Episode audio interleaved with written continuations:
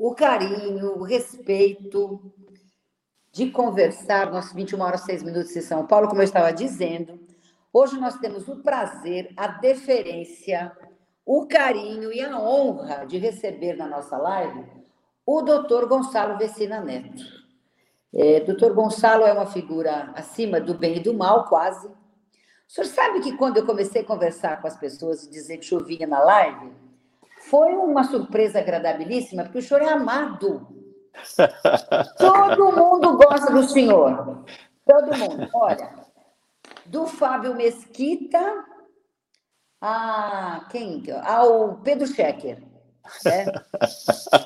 Os representantes dos laboratórios, que a gente, a gente conversa com todo mundo, aos amigos ativistas. Então, assim, como é que o senhor consegue? A primeira pergunta que eu quero lhe fazer antes de começar a lhe apresentar, como é que o senhor consegue ser uma unanimidade dentro do mundo da saúde que é tão complexo, tão diverso e que tem tantas dificuldades e, e, e, celeumas e polêmicas, digamos assim. Boa noite, muito bem-vindo, viu, doutor Gonçalo? Prazer, de coração, boa, prazer em receber. Tudo bem? Boa noite, boa noite, Roseli. É um prazer imenso estar aqui com você.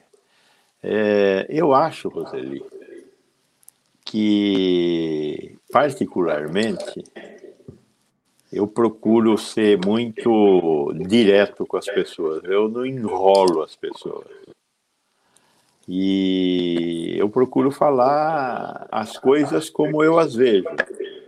Às vezes eu sou um pouco agressivo nessa forma de, de falar, né? mas é do jeito que eu sou. Isso é verdade. Olha, gente, uma vez ele era, ele era superintendente lá do, é, do, do, do, Sírio Libanês. Sírio Libanês, e eu fui lá tomar um café com ele, né? E até depois eu vou lhe contar uma história que eu preciso me desculpar, cachorro. E aí eu fui lá e falei assim: ah, doutor Gonçalo, pois é, tô aqui, a gente é difícil, a gente trabalha com apoio e tal. Puxa, o Círio faz tanta coisa interessante, por que, que o senhor nos apoia a gente? Ele falou assim: olha, eu mesmo, eu mesmo criei uma legislação aqui dentro dizendo que eu não podia apoiar ninguém. Então, porque a gente não faz nenhum tipo de. Uh, uh, uh, não é propaganda, mas nenhum tipo de informação externa desse sentido. Me deu café, conversamos quase a tarde inteira, assim, conversamos bem umas duas horas sobre saúde, mas não saí com apoio. Mas ele foi direto, não me enrolou. O senhor lembra? Ele falou assim: ó, aliás, me deu uma dica boa. Procure tais, tais, tais pessoas que talvez você consiga apoio. Consegui. Consegui. Então, então Estamos indo bem, doutor Gonçalo. O senhor sumiu, voltou, voltou aqui, voltou.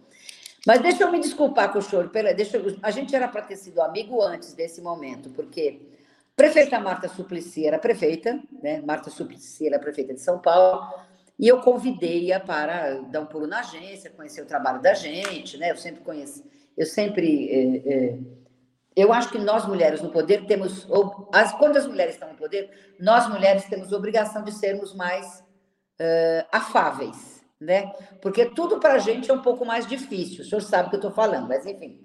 E aí eu convidei a prefeita Marta, mandei umas flores para ela lá pela aí, ela falou assim: eu não vou, não, mas eu vou chamar o Gonçalo para ir. E eu fiquei meio brava, falei, como assim?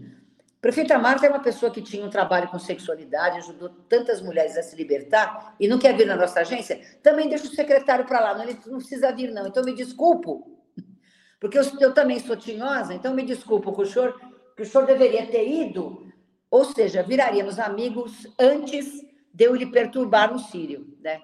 Por que, que o senhor ficou um ano só frente à Secretaria de Saúde?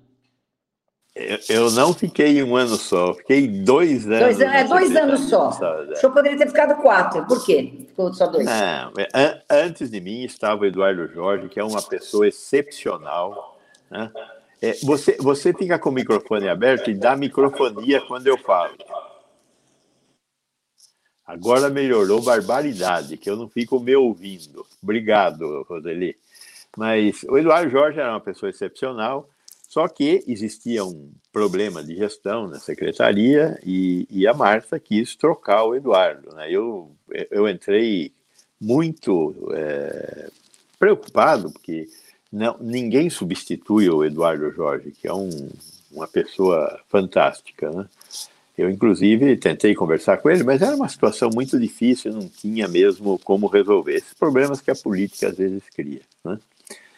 Então, eu entrei em março de 2003 e fiquei em março de 2003 até o final da gestão, em 2004, né?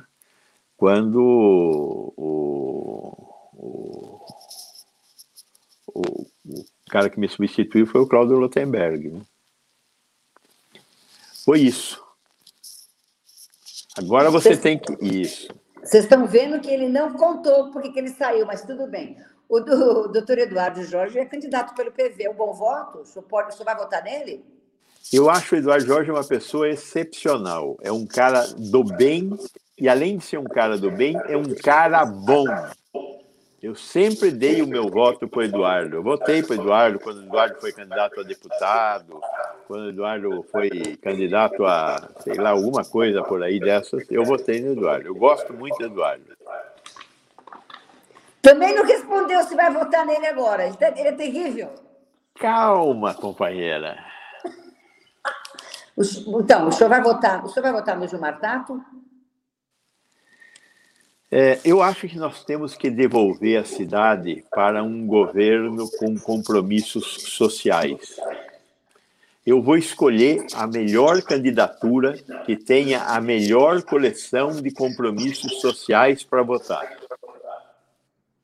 Tá certo. Bom, doutor Vecina, nós já vamos falar de saúde para não ficar espremendo o senhor. Tá tudo bem. Doutor Vecina é médico, graduado pela Faculdade de Medicina de Jundiaí, é mestre em administração, é, concentração de saúde pela, pela Fundação Getúlio Vargas, professor da Faculdade de Saúde Pública da Universidade de São Paulo, foi superintendente do Hospital Sírio-Libanês, secretário municipal de saúde, como a gente já conversou, fundador e presidente da Agência Nacional de Vigilância Sanitária, a Anvisa. Doutor Gonçalo, o ministro Paulo Guedes, ministro da Economia, disse hoje que quer diminuir, que eu estava lendo aqui, porque o senhor não pensa que o senhor me pega desprevenida. Para entrevistar uma figura como o senhor, a gente tem que estudar, por mais que a gente conheça, leia, porque o jornalista lê muito, né? Mas então a gente tem que se preparar um pouquinho mais. Então eu quero, já comecei atormentando o senhor com política, vamos continuar. O ministro Paulo Guedes está dizendo hoje, através da imprensa, que quer diminuir em 7 bilhões o orçamento para a saúde no ano que vem. Nós estamos em meio, nós estamos em meio à primeira e maior pandemia dos últimos tempos aí, pelo menos. Eu vou fazer 60 anos, eu tenho 59. Pelo menos dos últimos 59 anos, tá certo? O ministro Paulo Guedes tem razão em diminuir o orçamento para a saúde no Brasil? É um sacripanta se ele levar à frente essa proposta, né? É, é, muito, é muito temerário reduzir os recursos da saúde. Nós estamos sofrendo com falta de recursos neste governo. Apesar do orçamento da, da emergência sanitária, é, falta o recurso para a saúde. Nós vimos aí a falta de EPI, a falta de equipamento de anestesia, nós temos falta de leitos de UTI. Esses leitos de UTI vão continuar faltando, não tem saída. Nós temos que revisitar essa história dos leitos de UTI. Nós já fazíamos escolhas de Sofia antes de entrar nessa epidemia. Na maioria dos hospitais públicos do Brasil, nós tínhamos que escolher quem é que ia para a UTI, se o mais velhinho ou o mais mocinho, porque falta leito de UTI. Olha, quando essa crise começou, nós tínhamos sete leitos por 100 mil habitantes de UTI. A, a, Espanha entrou em colapso com oito leitos por 100 mil habitantes. A Itália com 12 leitos por 100 mil habitantes. O único país que atravessou isso mais galhardamente foi a Alemanha, que tem 35 leitos por 100 mil habitantes. Então, nós precisamos investir na nossa rede de assistência à saúde. Temos que ampliar a atenção básica através da estratégia da saúde da família. Hoje o Brasil tem 60% da população coberta pela estratégia de saúde da família. Temos que ter no mínimo 80% da população coberta com a estratégia de saúde da família. Quase que em nenhuma unidade básica deste país tinha oxímetro. Como é que trata uma, como é que diagnostica uma doença como esta sem ter oxímetro na atenção primária? Tem que ter oxímetro na atenção primária. O oxímetro chegou através de uma doação, é uma vergonha ser através de uma doação. Né? E agora todas as unidades básicas de saúde têm, uma, têm, um, têm dois oxímetros, pelo menos. Mas essa é uma função da civilidade a ter oxímetro, atenção primária funcionando, sendo resolutiva. Né? Nós paramos a atenção primária por falta de EPI. Né? Todo o EPI foi para as UTIs, e aí não tinha como os agentes comunitários fazerem suas visitas nas casas das pessoas. Então, tirar 8 bilhões, né? aliás, nós estamos correndo dois riscos neste momento. Esse é um, mas aqui no estado de São Paulo, nós também estamos correndo um que o governador Dória mandou um projeto de lei para a Assembleia que tira os, os, os, os restos é, da USP, da Unesp, da Unicamp e da FAPESP dos recursos repassados do ICMS. Tanto a FAPESP quanto as universidades ganharam a alforria há uns 30 anos atrás e eles têm direito a 1% do ICMS para fazer a gestão da universidade e da FAPESP. E eles têm conseguido reduzir um pouco esse gasto e guardam um pouco dos recursos para poder aplicar em projetos especiais. Pois bem, neste momento, a, a Assembleia está recebendo esse projeto de lei, que, cuja, cuja objetivo é ao final do ano, todos os recursos que não forem gastos no exercício sejam recolhidos pelo Tesouro. Né?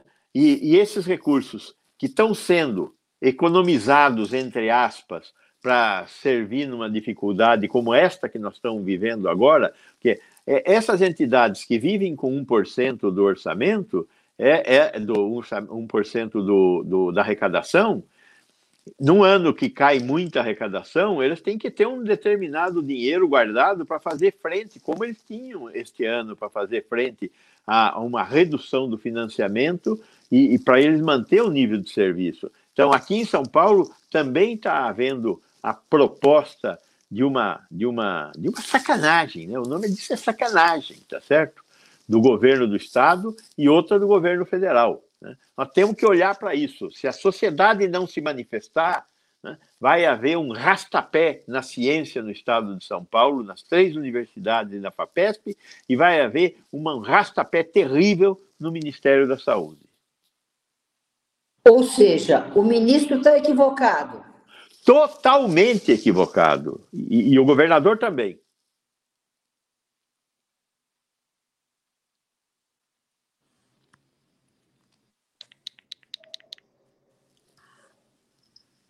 Que mais, companheira? É, doutor Gonçalo, não, o senhor sumiu, por isso que eu parei, mas o senhor, o senhor ah. sumiu. Olha, doutor Gonçalo, eu acho que a gente, eu não sei como é que a gente está conseguindo, é incrível, é incrível como a gente ainda está conseguindo sobreviver às situações todas que estão acontecendo, né?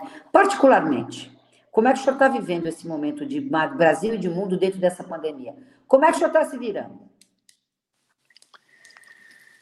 Veja, eu acho que esse, esse, esse é um problema que nos está afetando a todos. Né? Essa necessidade da, do isolamento social é, é muito dramática. Né? Eu estou sem ver meus netos, estou sem ver meus entes queridos, minhas filhas, né? É, eu tenho tomado muito cuidado, porque eu sei que eles gostam de mim, eles não gostariam de me perder, e eu faço parte do grupo de risco, eu tenho 67 anos. Essa epidemia matou na Europa 50% da, das mortes da Europa foram mortes em asilos. 30% das mortes nos Estados Unidos foram mortes em asilos. Né? Ela mata muito pobre, mata muito negro e pardo porque estão na rua, mas ela mata os velhos que ela consegue pegar. De 0 a 40 anos, morrem duas pessoas em cada mil. É, acima de 80, morrem 15 em cada 100. Então, os velhos precisam tomar muito cuidado. Então, estou vivendo isolado mas estou fazendo o possível para participar de tudo que eu tenho condição de participar. É, nós descobrimos o mundo digital. Nós temos que, temos que fazer a nossa voz chegar. Quem tem voz tem que fazer a sua voz chegar. Temos que contar para as pessoas como é que essa epidemia se dissemina. Como é que a gente faz para segurar essa epidemia? Um conjunto das coisas que, que seguram essa epidemia somos nós que temos que fazer. Usar máscara é nós. Distanciamento social é nós. É, isolamento social, ficar em casa, é nós. E, higiene, lavar as mãos, lavar as coisas, evitar se contaminar, é nós. Então, essas coisas nós temos que disseminar. Nós temos que contar para os outros, as outras pessoas têm que entender. Ué, qual é a diferença entre usar máscara e não usar máscara? É disseminar a doença. Não você, você não se protege com a máscara, mas quando você usa a máscara, você protege o seu próximo, porque você deixa de emitir é, partículas de água cheias de vírus. E essa é uma coisa que nós temos que aprender para sempre. Né? Quantas vezes cada um de vocês que estão nos assistindo aqui não foi trabalhar, não entrou dentro de um ônibus tossindo e espirrando? Ora, quando a gente tosse, quando a gente espirra porque está com uma doença, a gente transmite essa doença. Agora, a gente quer transmitir a doença? Hum, eu acho que em sã consciência ninguém quer transmitir doença nenhuma. Então, está na hora da gente aprender que quando a gente tem uma doença respiratória, e tem que sair de casa, tem que usar máscara. Não é por causa do Covid, é por causa da doença respiratória, sempre. Então, é, eu acho que eu, que sei algumas coisas, tenho uma responsabilidade. Né? Eu criei um Instagram, estou fazendo videozinhos, contando história. É, eu estou tentando dar minha contribuição para essa crise. Eu não parei de dar aula, estou falando com os meus alunos, estou aceitando dar um monte de coisa, eu não paro. Né? Então, é, eu estou, nessa epidemia, eu estou muito preocupado. Estou muito preocupado com, com, com, com, a qualidade dos nossos governantes. Né? É, acho que nós temos que colocar discussão sobre o que é um governo democrático nós temos que fazer a sociedade entender que uma ditadura facilita o processo decisório, mas é o processo decisório de poucos. Enquanto que uma democracia é a vontade de muitos. E é muito difícil conseguir construir a vontade de muitos, mas quando ela se faz, ela se faz forte, presente. Nós temos que conseguir fazer com que os nossos governantes entendam que nós temos que diminuir a desigualdade social. Veja, eu acho que neste momento nós estamos amadurecendo a discussão é, da renda mínima.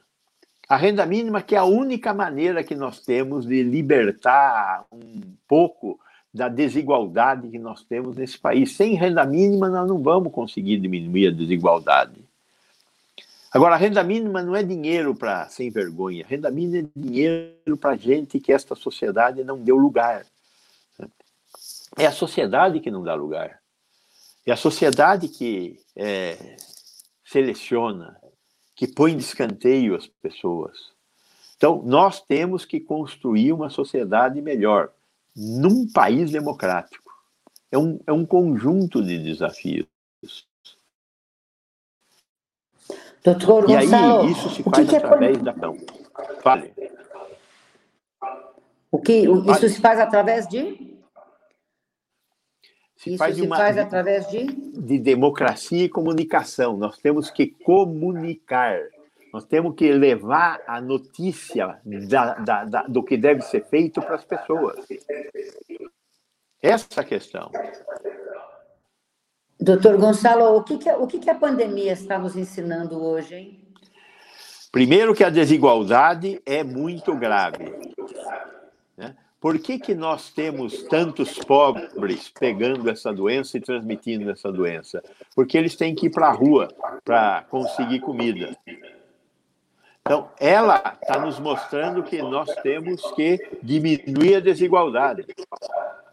Se nós tivéssemos menos desigualdade, nós teríamos tido menos casos. Então, a desigualdade produz doença. Nós temos que conseguir sair dessa dessa esquina que nós estamos metidos, entendeu? Doutor Gonçalo, doutor Gonçalo, a Itália, a Espanha, a Itália, a Espanha tinham menos desigualdade que o Brasil e também foi bastante foram países bastante afetados. Eles tiveram um problema lá que desde 2008, 2009, quando eles tiveram a última crise econômica, eles resolveram sacrificar no altar do, do zerar o déficit fiscal, né? eles resolveram sacrificar a saúde. Eles diminuíram a capacidade de financiamento da saúde que eles têm. E essa diminuição da capacidade de é, financiar a saúde custou caro para eles. A Espanha e a Itália tiveram mais morte do que precisariam ter, porque o sistema de saúde deles estava de joelhos. E estava de joelhos porque eles diminuíram os gastos públicos em saúde em honra do equilíbrio fiscal. É óbvio que nós temos que ter equilíbrio fiscal. Porém, é, esse equilíbrio fiscal não pode produzir tanta desigualdade, não pode produzir injustiça social. Nós temos que conseguir fazer equilíbrio fiscal sem desigualdade, sem é, é, é, matar as pessoas, sem retirar direitos. Nós temos que encontrar um jeito de fazer isso de forma mais inteligente. O ano que vem corre o risco da gente ter um orçamento do Exército maior do que o orçamento da educação que, que vai acontecer com a educação? Uma educação que já é muito ruim, muito ruim, em que professores são mal remunerados, mal preparados, que nós, em parte nós não conseguimos retomar aulas nas escolas públicas que atendem a maior parte da população, porque nós não temos escolas públicas que mereçam esse nome. Não tem banheiro, não tem lugar para lavar a mão, não tem como circular ar dentro das salas de aula. Dizer, é isso que nós queremos? Nós queremos que o exército tenha mais soldados para fazer o quê com mais soldados? É uma vergonha o que está acontecendo. Agora, a sociedade não está participando dessa discussão. Então, nós temos que fazer essa sociedade acordar e discutir isso. Nós já fizemos grandes movimentos sociais no Brasil, diretas já. É, nós temos que galvanizar a sociedade. E, e, e, comunicação é a única coisa que nós temos na mão, o, Roseli. Então é, é, por aí que nós temos que levar. Os comunicadores têm que usar a sua capacidade de levantar a vontade da sociedade. Acordar, né? Ajudar as pessoas a acordarem um pouco. Né? Acordarem. Né? É. O pessoal está meio anestesiado, né, doutor Gonçalo? Muito anestesiado. Um pois é, deixa eu falar um pouquinho é, de formação e de, de, da questão da educação, eu quero falar um pouco com o senhor em relação à formação da sua categoria, a formação dos médicos. A gente escuta muita crítica em relação às muitas escolas de medicina que foram criadas no Brasil e a má formação dos médicos. O senhor concorda com essas críticas? Como é que reverte isso? Essa é uma coisa difícil, Roseli. Roseli. É, nós estamos montando um sistema de atenção à saúde que precisa de mais ou menos um médico para cada 300 habitantes. É, nós temos um médico para cada 600 habitantes. Falta médico. É, hoje, um médico que vai trabalhar na periferia das grandes cidades, ele ganha entre 15 e 20 mil reais por uma jornada de trabalho de 40 horas. Uma enfermeira para uma jornada de trabalho de 40 horas ganha 5 mil reais nessa periferia. É, em Barcelona, um médico para trabalhar na periferia de Barcelona ganha 5 mil euros, uma enfermeira 3.500 euros. O que está acontecendo aqui no Brasil? O médico está ganhando muito, a enfermeira está ganhando pouco. Veja, o, o que acontece é, não, não é que a enfermeira está ganhando pouco. Em tese, podia ser simpático e dizer as enfermeiras estão ganhando pouco. A enfermeira está ganhando o que o mercado paga. E o mercado paga o que ele consegue colocar para dentro. Não está faltando enfermeira. Agora, médico pleno emprego e faltando médico. O médico consegue ter cinco, seis empregos. Como é que os PJs, as pessoas jurídicas, conseguem estar em mais de um lugar ao mesmo tempo? É fazendo milagre. Mas nós temos muita situação assim. O fato é que falta médico. Eu acho que fazer uma má escola que vai formar maus médicos não é uma boa solução, mas é uma solução. Então, nós temos 350 escolas de medicina. Uma boa parte delas não tem hospital escola, não vai conseguir colocar um bom médico no mercado. O Brasil hoje é o país do mundo que tem mais escolas de medicina. É... O que o futuro me mostra? Que em 2026 eu vou ter um médico para cada 300 habitantes.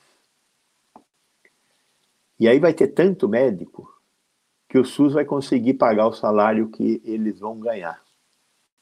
Porque hoje o SUS tem dificuldade. Uma das razões pelas quais eu não consigo expandir o, o modelo da atenção da saúde da família é porque falta médicos e eles ganham um salário elevado para a quantidade de recursos que eu tenho à disposição do SUS.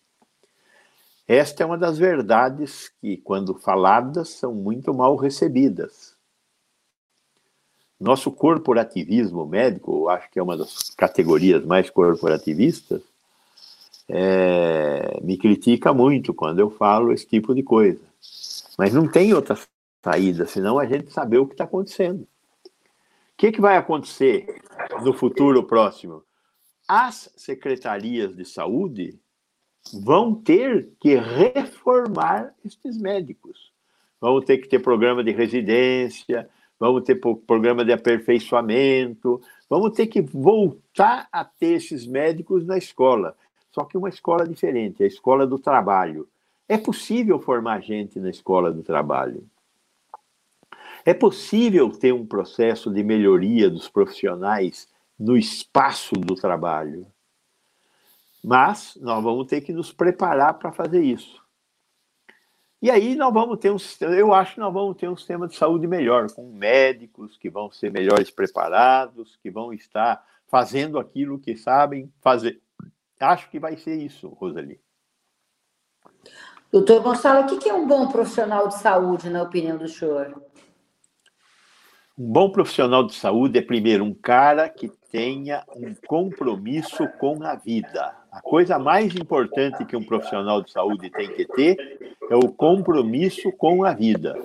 É importante que o médico, que o, o enfermeiro, enfim, qualquer uma das 14 profissões de saúde, quando entram a trabalhar na profissão de saúde, tenham como primeira coisa na sua reta de trabalho o compromisso com a vida. Esse compromisso significa, antes de tudo e mais nada, não fazer o mal. Antes de querer fazer o bem, não fazer o mal. Esse é o primeiro compromisso. O segundo compromisso é um compromisso com a transformação da sociedade. Diminuir desigualdades. A saúde capacita as pessoas, os seres humanos, a melhorar a sociedade. Então, quem tem uma condição de saúde melhor é uma pessoa que tem uma condição melhor de conseguir corrigir as condições é, de desigualdade em que as pessoas vivem. Acho que esses dois compromissos são os compromissos mais importantes. Aí tem que ter domínio de técnicas, tem que ter capacidade de diálogo, é, as artes que a medicina faz. A medicina não é só a, a, a técnica. A medicina envolve conhecer pessoas, entender o que as pessoas têm. Muitas das coisas que as pessoas têm, elas não manifestam num primeiro contato, elas só vão manifestar mais à frente.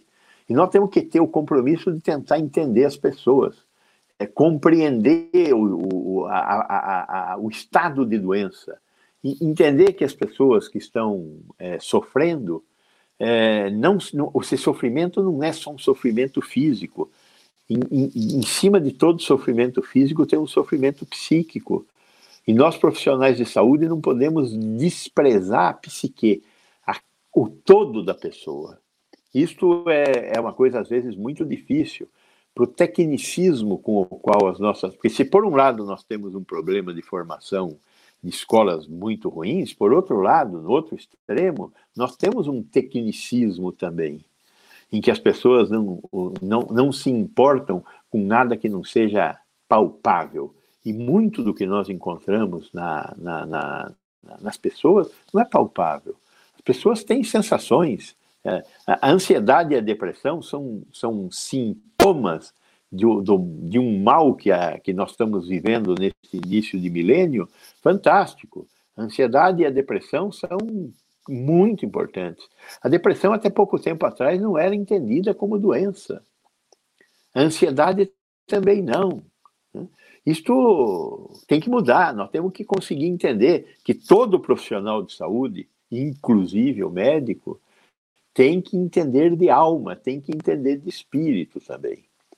Mas eu acho que essa é a, a, o arranjo que eu espero dos profissionais de saúde para melhor atenderem a, a população. Aliás, tem uma, uma, brincadeira que eu aprendi com um, um, um médico da, da, da, do Médecins Sans Frontières, do Médicos Sem Fronteiras, aí, não lembro o nome dele agora, era um nome polonês, ele andou aqui pelo Brasil uns tempos. Ele falava que a boa medicina se pratica com três Es. Né? O médico precisa escutar, né? então a escuta é fundamental. Muitos médicos não sabem escutar. Eles olham o paciente e falam: Eu já sei o que você tem. Ou faça esses exames que eu saberei o que você tem. Né? As duas coisas estão erradas. Nós temos que escutar. Depois, nós temos que examinar, botar a mão no paciente. E a terceira coisa fundamental, é o terceiro E, temos que explicar. Então, escutar, examinar e explicar. Eu acho que hoje a medicina mudou tanto que não se faz mais com três E's, se faz com cinco E's. Eu acrescentei dois E's à proposta do meu amigo lá. O quarto E, como nós somos 14 profissionais atendendo o mesmo paciente, nós temos que escrever, para que o outro não tenha que fazer todas as perguntas de novo. Ele lê o prontuário e fala: ah, já sabemos tudo isso aqui. Então, vamos nos comunicar com os outros companheiros que vão atender este pobre coitado deste paciente. E o quinto E é o e-health, ou seja, hoje não se faz mais medicina sem o digital. Nós temos que incorporar a internet das coisas, a inteligência artificial, a telemedicina, é, a, o, o, o, esse negócio de. É, essa montanha de dados aí, os, os, o Big é, é, é, essa coisa toda da informática. Sem informática não se faz uma boa medicina. E eu acho que sem informática não se faz mesmo. Não tem como fazer um bom hospital sem prontuário eletrônico. Não tem como é, fazer é, um monte de coisa na telemedicina sem a internet das coisas, os vestíveis que estão cada vez mais aí. Os agentes comunitários de saúde têm que ter um tablet para ir lá na casa das pessoas e anotar o que está acontecendo e não esquecer tudo que está acontecendo lá, porque ele tem 200 famílias sobre a, a, a, vigilância dele, né? Então, Big Data, Big Data é fantástico. Hoje nós estamos com uma central de, de tomografia no HC, é, que fica 24 horas por dia, sete dias da semana, recebendo tomografias do Brasil inteiro dessa coisa do Covid e ajudando no diagnóstico. Então, o que, o que, que eu tenho lá no HC? Uma montanha de tomografias acumuladas, chega uma tomografia nova, o sistema analisa aquela tomografia nova, 90% dos resultados é ela que faz, de forma muito mais rápida e eficaz que um médico. E aí tem um médico que dá uma, um ok naquela revisão e manda isso para o Brasil inteiro de volta, ajudando os profissionais médicos que estão aí nesses rincões do Brasil, que nem todo lugar tem um tomografista, mas eu tenho condição de ter tomógrafo Às vezes eu tenho um tomógrafo funcionando, ele tem condição de funcionar 24 horas, 7 dias por semana, mas o tomografista não funciona 24 horas, 7 dias por semana. Trabalha 8 horas, 10 horas, e olha lá. Agora, ele chega lá, um paciente de madrugada, o técnico faz a tomografia, manda aqui para o HC. O HC faz a interpretação e devolve lá para o, o, o técnico passar para o médico de plantão que está atendendo a orientação. Isso é Big Data, isso é, é, é Machine Learning, inteligência artificial. Né? Então, e-health é fundamental. Nós temos que trazer o que é fundamental para a medicina. Eu sou do tempo que, quando apareceram os primeiros computadores, os meus é, professores, ou mesmo gente mais velha, fizeram, primeiro nós temos que ter remédio, depois a gente vai ver se vai sobrar para comprar computador. Acabou. Hoje não se faz mais medicina sem é, inteligência artificial, sem o digital, sem o e-health. Tá certo. Doutor Gonçalo Jane Bertoldi está conosco, Cidadãs Positivas, o Adriano Veríssimo, a Simone Fernandes, a Tabata Alves, o Ângelo Pinto, Matheus Cortes, a Lúcia Regina, Dalva, a Giovana Ruggiero, a Melinha Santos, a Credileuza, Silvia Almeida, o Luiz Pablo Trentin Marque, tem bastante gente entrando aqui, e depois vai ficar disponível no, no, nas redes sociais da Agenciados, então muita gente vai poder acompanhar essa verdadeira aula de saúde pública que o senhor está dando para a gente. Doutor Gonçalo, a Organização Mundial de Saúde demorou em classificar o Covid-19 como uma pandemia? Já li muitas críticas sobre isso. Como é que o senhor analisa hoje a atuação da OMS em relação à pandemia? Veja, é, nessa doença, ninguém pode dizer hoje que não fez nenhuma bobagem atrás. Né? Eu fiz bobagem. Eu, em março, falava: não use máscara. Por que não use máscara em março? Eu falava. Porque a máscara dá uma sensação de segurança para nós quando a gente põe a máscara. A gente acha que está protegido. Mas eu não tinha pensado em proteger o outro. E aí, de repente, a notícia que veio do Oriente Extremo, que veio é, da Europa é use máscara e proteja o seu semelhante. E peça para o seu semelhante usar máscara para proteger você. Então, fizemos uma bobagem. Né? É, tem muita bo... Nós cometemos muita bobagem nessa epidemia. Eu, quando olho para trás, a gente fala: fevereiro não tinha já a doença aqui no Brasil? Nós estamos começando a rastrear casos que, de, de, que, que não, não identificamos como Covid, mas que tinha tudo para ser Covid e aconteceram no carnaval.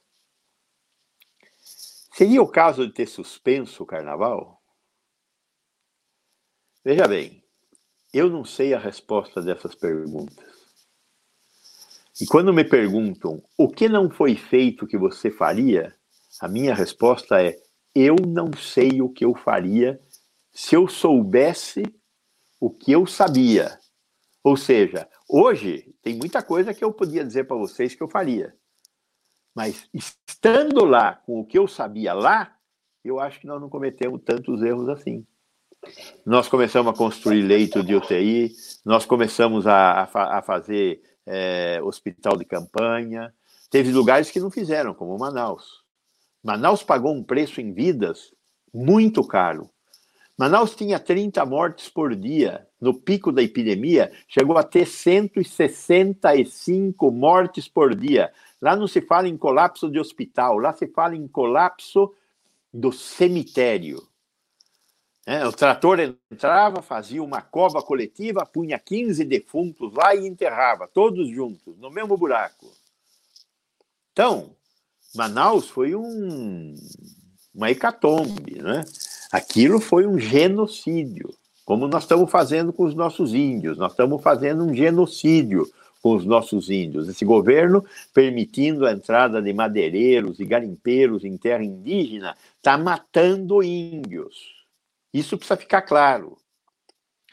Então, quando falam da OMS, se a OMS tivesse anunciado que ia ser uma pandemia é, em janeiro, e não, não, acontecesse de explodir, ela ia apanhar que nem cachorro magro, sabe?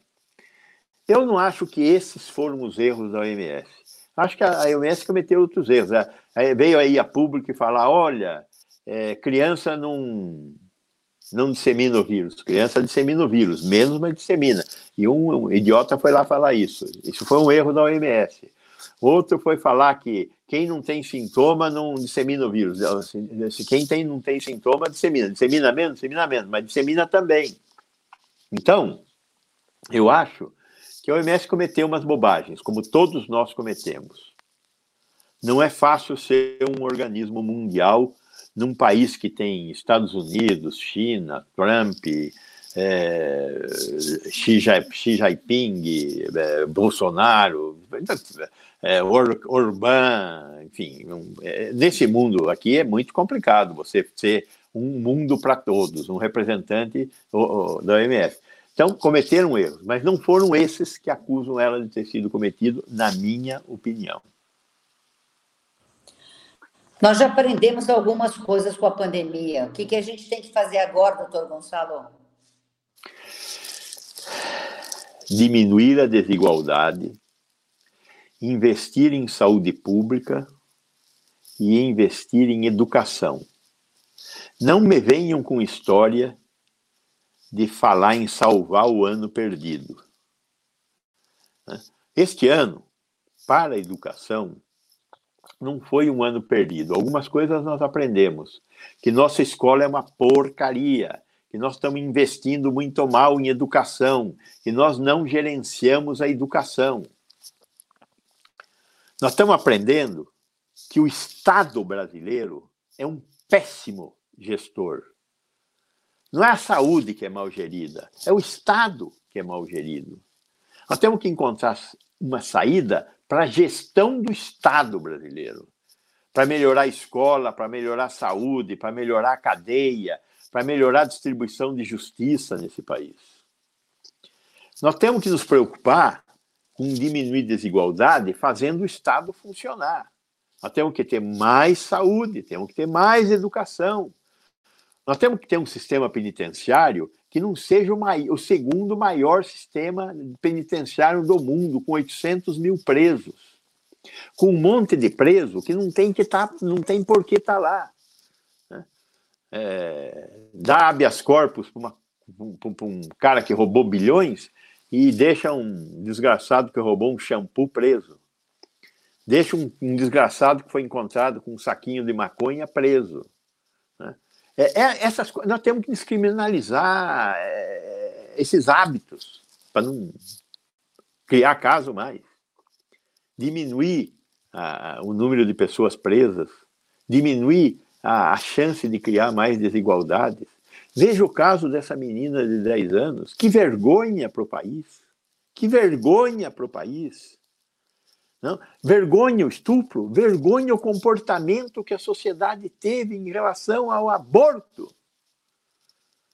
Né? Eu, eu, eu um dia desse estava conversando com um cirurgião cardiovascular sobre a genesia do coração esquerdo. Tem crianças que nascem sem o coração esquerdo, sem o ventrículo esquerdo. Essa doença chama agenesia do coração esquerdo. Uma, uma criança dessas, quando nasce lá no HC, o HC é um berçário de alto risco. Então, as crianças que têm um risco muito grande, são, os partos são desviados para o HC. Ela nasce no HC. Uma criança com a genesia do coração esquerdo, quando nasce lá no, no HC, no Instituto Central, ela atravessa a rua, vai para o INCOR, e ela fica um ano ocupando o leito de, uma, de, de cirurgia de cardiopatia congênita. Tem muita cardiopatia congênita que a gente salva a vida que a gente dá qualidade de vida. Tem uma fila imensa para fazer cirurgia de cardiopatia congênita no SUS.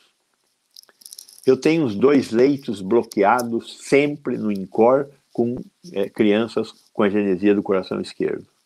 Aí eu cheguei para esse cirurgião e falei: me diga uma coisa, qual a experiência alemã no tratamento de agenesia do coração esquerdo? O que nós podemos aprender com os alemães sobre o tratamento de agenesia do coração esquerdo? Ele falou, eles não têm experiência nenhuma. Mas como eles não têm experiência nenhuma? Não tem a genesia do coração esquerdo? Não tem, na Alemanha não tem. Eles abortam as crianças que não têm condição de continuar vivendo depois que nascem.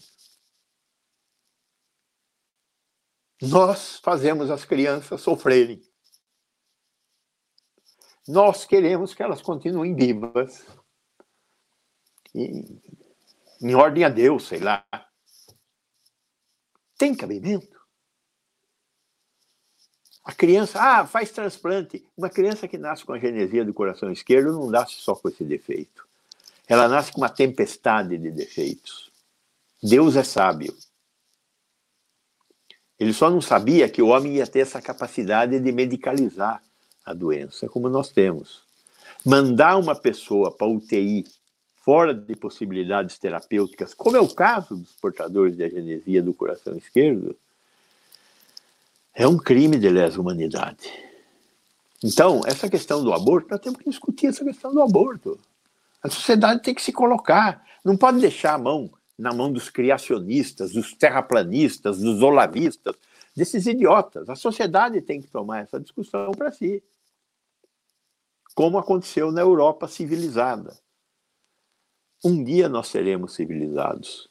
Talvez seja um dos legados desta epidemia nos civilizarmos um pouco e colocarmos em pauta essas discussões fundamentais para construir uma sociedade mais civilizada.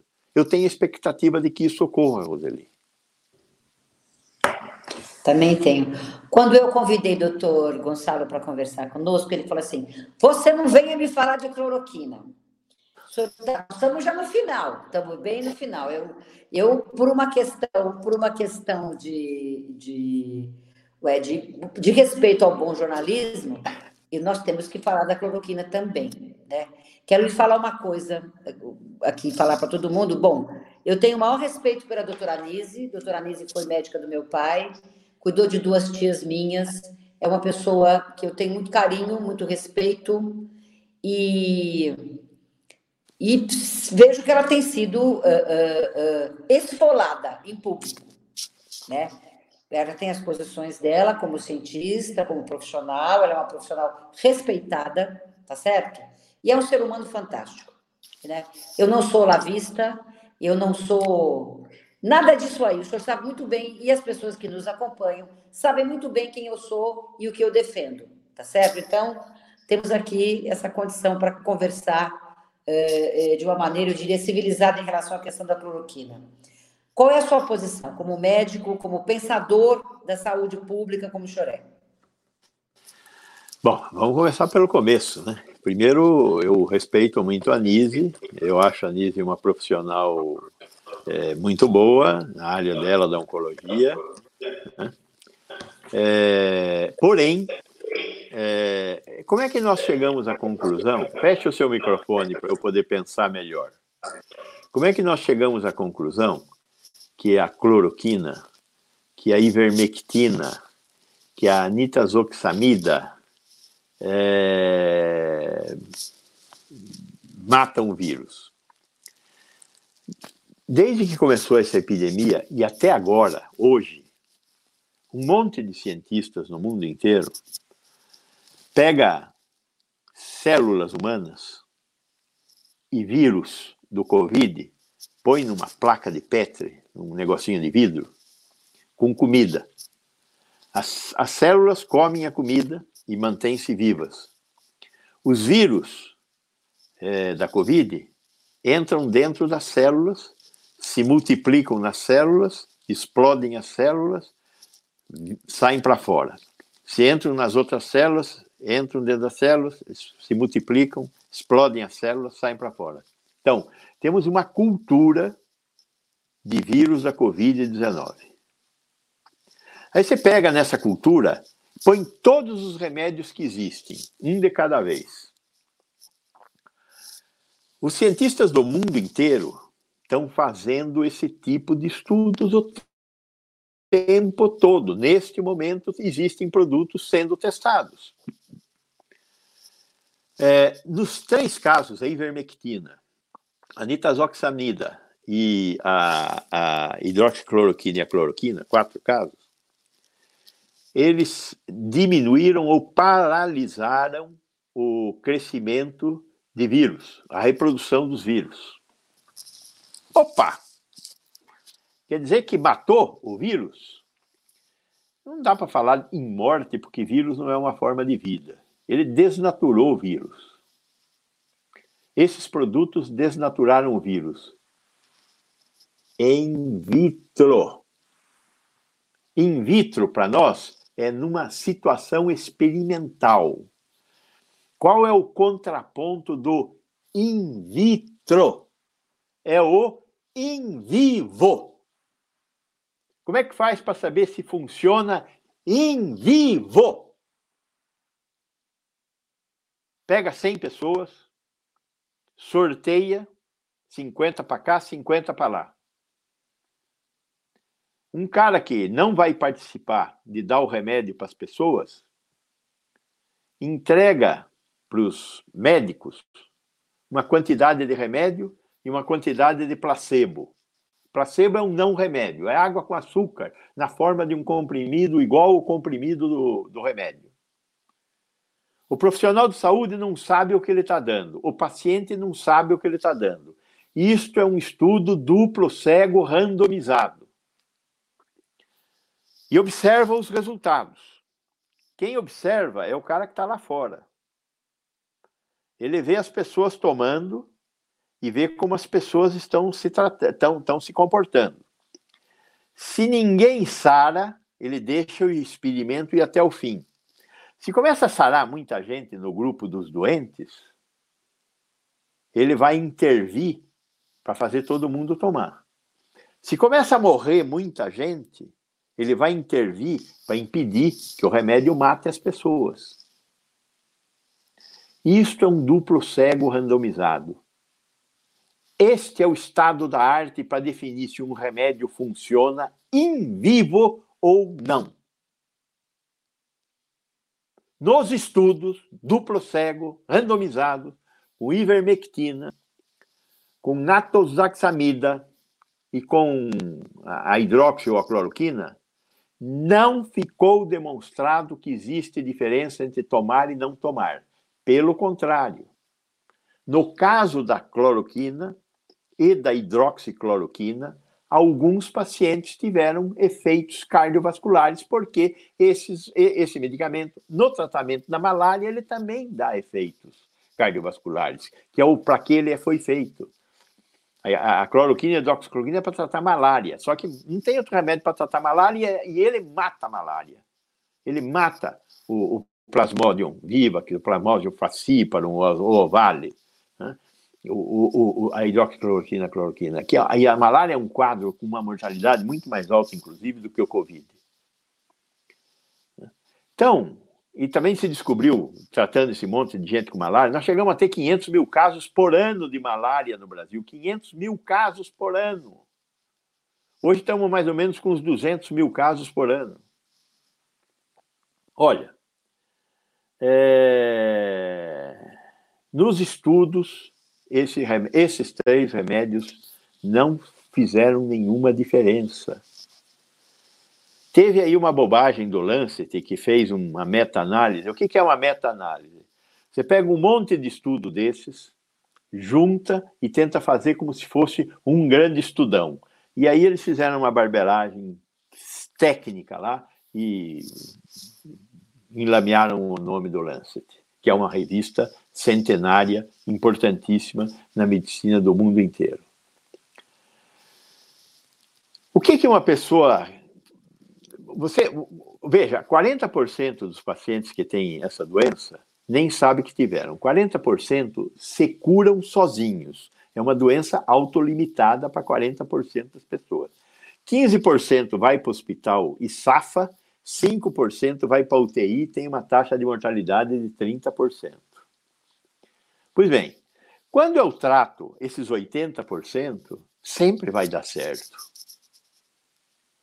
Qualquer paciente que faça um RT-PCR e, e esse RT-PCR é positivo e tome o remédio, se ele tiver dentro desse grupo de 80% dos pacientes, ele vai se curar. Então a chance de você achar que o remédio faz bem é muito grande. Tudo bem fazer isso antes dos duplos cegos, os randomizados, porque in vitro mata, é, desnatura o bicho. Então, vamos dar. Agora, fez o estudo, não muda a história natural da doença. Em vez de dar hidroxicloroquina, por que não dá água benta? É a mesma coisa. Se precisa de fé, dá água benta. Porque o remédio não muda a história. Água benta tem gente que acredita em água benta. É só isso. Mais nada. Então, do ponto de vista do que nós temos de conhecimento, não tem cabimento, não tem explicação é, usar esses medicamentos. Só a fé, não a ciência.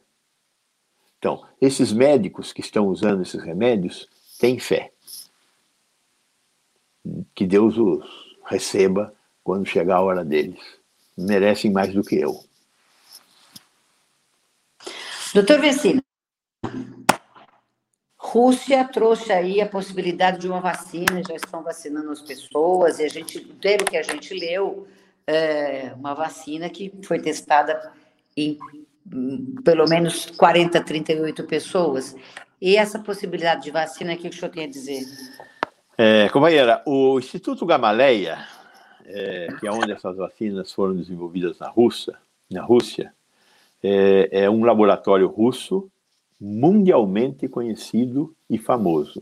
Então, é, não é brincadeira. Os russos alguma coisa fizeram. Segundo, eles estão usando, eles dizem que estão usando uma tecnologia, que é a tecnologia do vetor viral, que é a mesma tecnologia da, da, da vacina da Oxford, que é a mesma tecnologia da vacina da Pfizer, da vacina da Johnson e, e da vacina da Moderna. É... Os chineses têm lá uma, umas duas ou três vacinas. A que nós conhecemos até agora é uma vacina de vírus inativado, que está vindo para o Brasil através da Sinovac, no acordo com o Instituto Butantan. A vacina da, da AstraZeneca Oxford está vindo, tá vindo para o Brasil num acordo com a Fundação Oswaldo Cruz, que está fazendo seus testes aqui no Hospital São Paulo, na, Unifesp. É, a vacina russa, é, é, ela é parecida com essas outras vacinas, mas ela não tem nenhuma publicação. Uma vacina, um remédio, qualquer remédio, ele tem que, para virar remédio, tem que fazer estudos pré-clínicos. Nos estudos pré-clínicos, a gente começa lá na placa de Petri, in vitro. Depois a gente passa para camundongo, mata um monte de rato. Depois a gente passa para beagle, mata um monte de beagle. Em vez de matar gente, mata beagle. Né? Tem gente que não gosta que os beagles morram. Eu também não, mas eu prefiro que beagle morra do que um homem morra. Né? E no caso das vacinas, muitas delas tiveram que ser testadas em macacos rezos. Essa vacina do vírus, do vetor viral, você pega um, um, um, DNA vírus, inativa esse DNA, DNA vírus que produz é, é, influenza no macaco. Pega esse DNA vírus e inativa. Dentro põe a espícula do vírus da Covid, um pedacinho do vírus da Covid. E aí ele vai entrar no nosso organismo, liberar a espícula e o sistema imunológico acha a espícula e produz um anticorpo contra a espícula. Tem que testar em macacos rezos primeiros, para não saber se aquele negócio está funcionando, se está bem armado, aquele vetor viral. Isso é fase pré-clínica. Aí vamos para a fase clínica. Da fase pré-clínica, você tem que pegar todo esse negócio e publicar.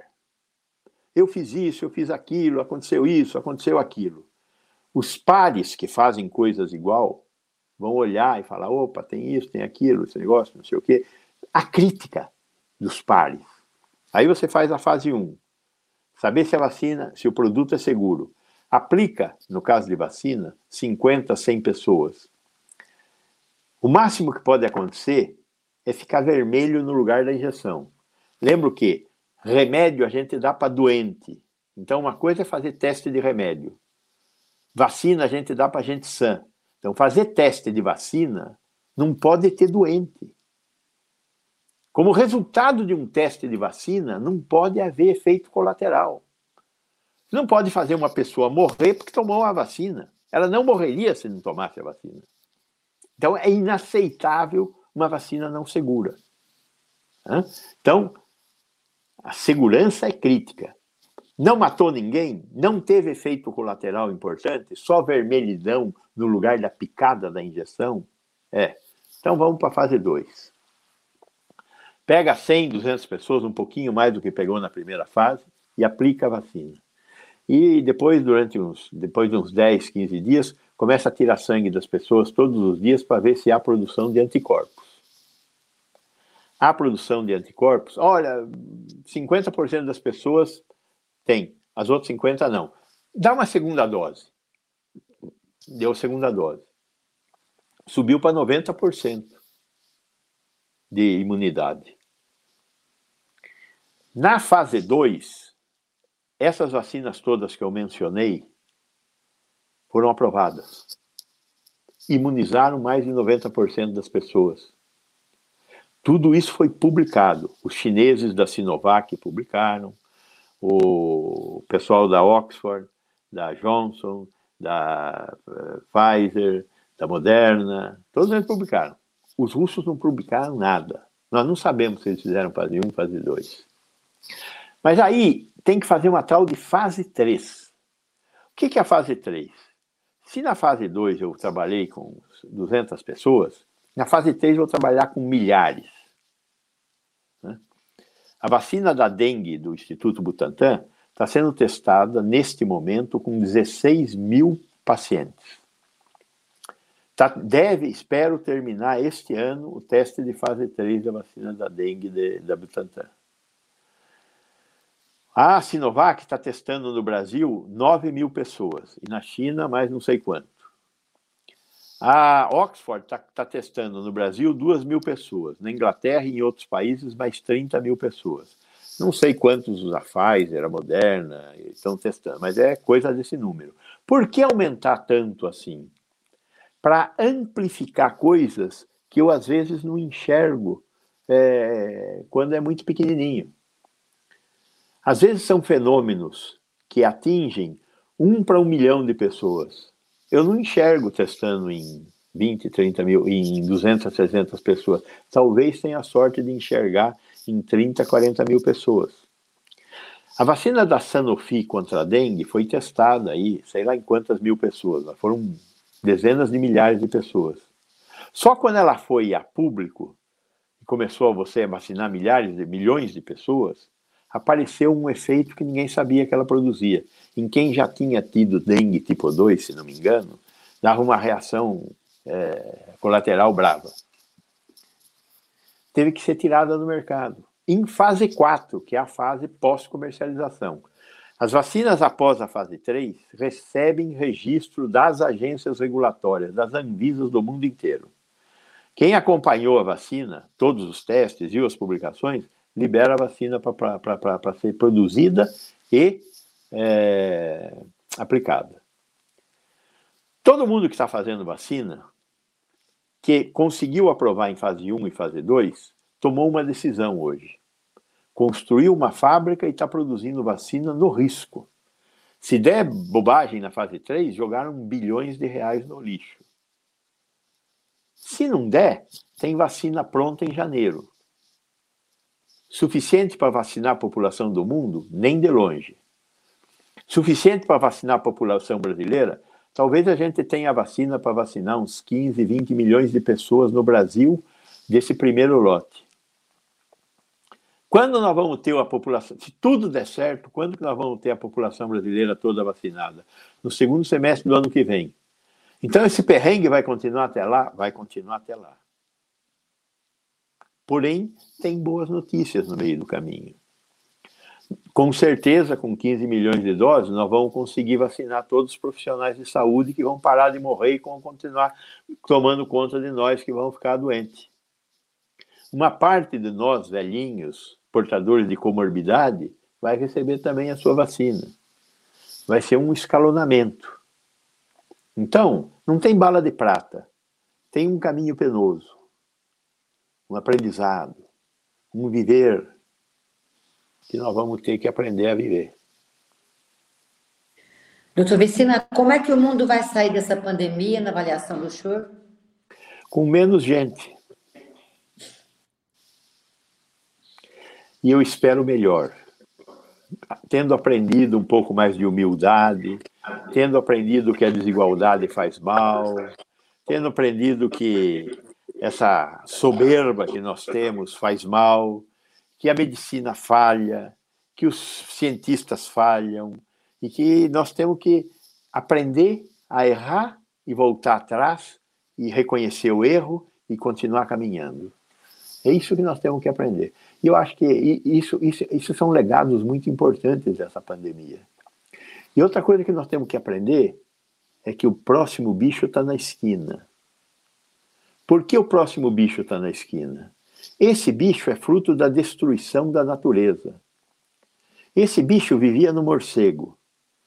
Como o morcego está sendo expulso, ele deu um pulo para o pangolim, que é um mamífero muito gostoso de comer lá na China. O pangolim está sob risco de extinção. E aí, o bicho pulou para o homem, porque o bicho quer continuar vivo. O, o, o vírus quer continuar existindo. Então ele pulou para o homem.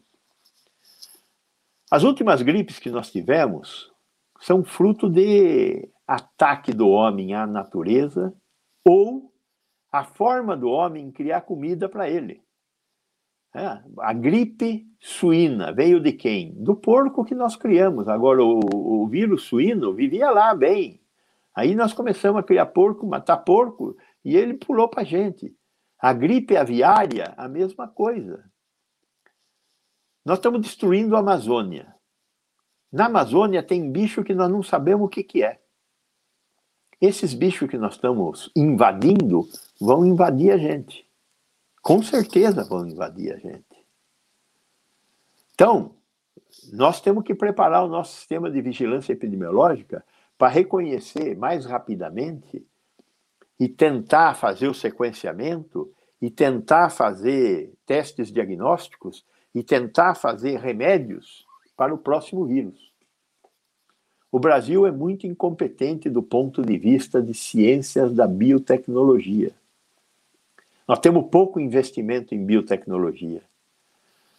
O Brasil investe 1,4% do PIB em ciência e tecnologia. Os Estados Unidos e a média dos países europeus investem entre 3% e 4%. Mas nós somos um país de 210 milhões de gentes. Nós somos um país que tem uma economia rica em termos, em termos. Nós temos que fazer frente à necessidade de também fazer investimentos em ciência e tecnologia. Além do que, estes geram empregos, geram valor, geram produtos a serem vendidos pelo mundo. Então temos que acordar também para esta informação. A próxima epidemia está na esquina. Doutor Gonçalo, foi uma delícia receber o senhor na nossa live. O senhor sabe que eu tenho maior respeito, maior consideração pela sua pessoa. E agora o desafio. O senhor deu uma aula para a gente, o senhor falou tanto em uma palavra. O que, o senhor deseja para as pessoas? Eu, de novo, quero desejar esperança. O que, que o senhor deseja para as pessoas? O que, que o senhor quer deixar para as pessoas sentirem a grandeza da alma que o senhor é. O senhor, o senhor deu uma aula para gente, para todo mundo que está assistindo a gente aqui. Nós vamos deixar no nosso Facebook, na TV Agenciais, aí muita gente vai assistir. Né? Então, acho que o nosso papel como comunicadores, a gente tem tentado fazer. Eu deixo esperança. O que, que o senhor quer deixar? Utopia. Opa! Muito obrigada. Foi um prazer. O senhor está lindo, emagreceu, está segurando a onda? Estou tá segurando. Um não, tá não, não cabe, né, companheira? Prazer receber o senhor. A próxima live. Prazer meu. Muito João obrigado. Geraldo, João, João Geraldo, que está estreando conosco aqui nas nossas lives. Obrigada, Maurício. Obrigada, João Geraldo, equipe da Agenciais. A Thalita, que vai escrever sua reportagem, que vai estar na página da agência amanhã. A Jéssica, que vai editar. É, próxima live, nós vamos discutir uma coisa interessante também, doutor é, Gonçalo. Nós vamos discutir sexualidade em tempos de pandemia. Fantástico. E para isso, nós vamos trazer. Não é interessante? Fantástico. Nós vamos trazer trazer três profissionais muito interessantes também. Nós vamos trazer a professora Edna Carrari, que é ela da PUC, né? Vamos trazer a Regiane Garcia, que é sexóloga, e vamos trazer a Lorena Cascalhana, que também é, é, é, é, é psicóloga e está com um projeto novo sobre sexualidade entre mulheres. Então, já deixo o convite para o professor assistir. E, vou, e novamente, vou, vou, vou tentar muito, me linkar. Tá bom. Muito, muito obrigada pela sua participação, pelos seus ensinamentos e pela sua generosidade em compartilhar o seu saber conosco. Grande beijo. Obrigada. Tchau.